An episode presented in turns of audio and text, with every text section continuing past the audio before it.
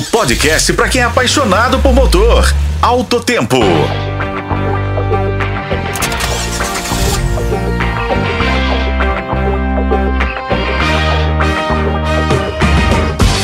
Olá, amigos de Autotempo. Estamos aqui mais uma vez com as últimas notícias do mundo automobilístico. E nesse primeiro encontro da semana, não vamos de carro e sim de pessoas. Isso porque a Audi e a Volkswagen estão promovendo mudanças na diretoria de comunicação e marketing. Uma verdadeira dança das cadeiras, já que as duas marcas pertencem ao mesmo grupo.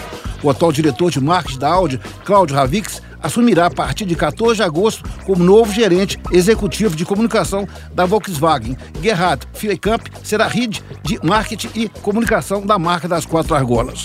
Estou muito feliz com os novos desafios da Volkswagen no Brasil.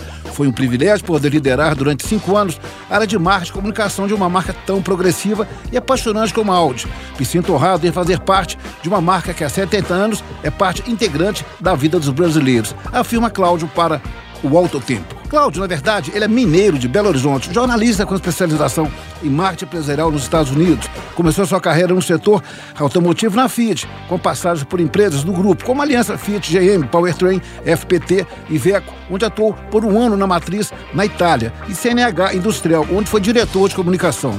Em 2013, assumiu um novo desafio na diretoria de comunicação do Grupo Renault. Em 2016, tornou-se gestor de publicidade e propaganda na empresa francesa.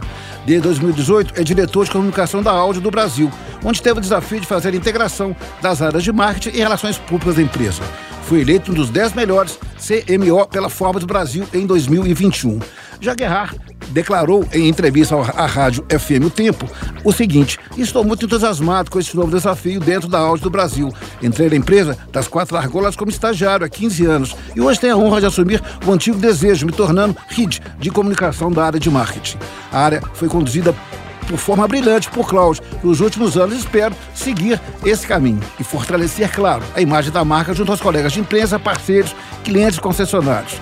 Em 2016, o executivo foi para a matriz da empresa na cidade de Ingolstadt, na Alemanha, onde viveu por três anos. Eu sou Raimundo Couto, esse foi o podcast Autotempo. Acompanhe pelos tocadores de podcast e na FM O Tempo.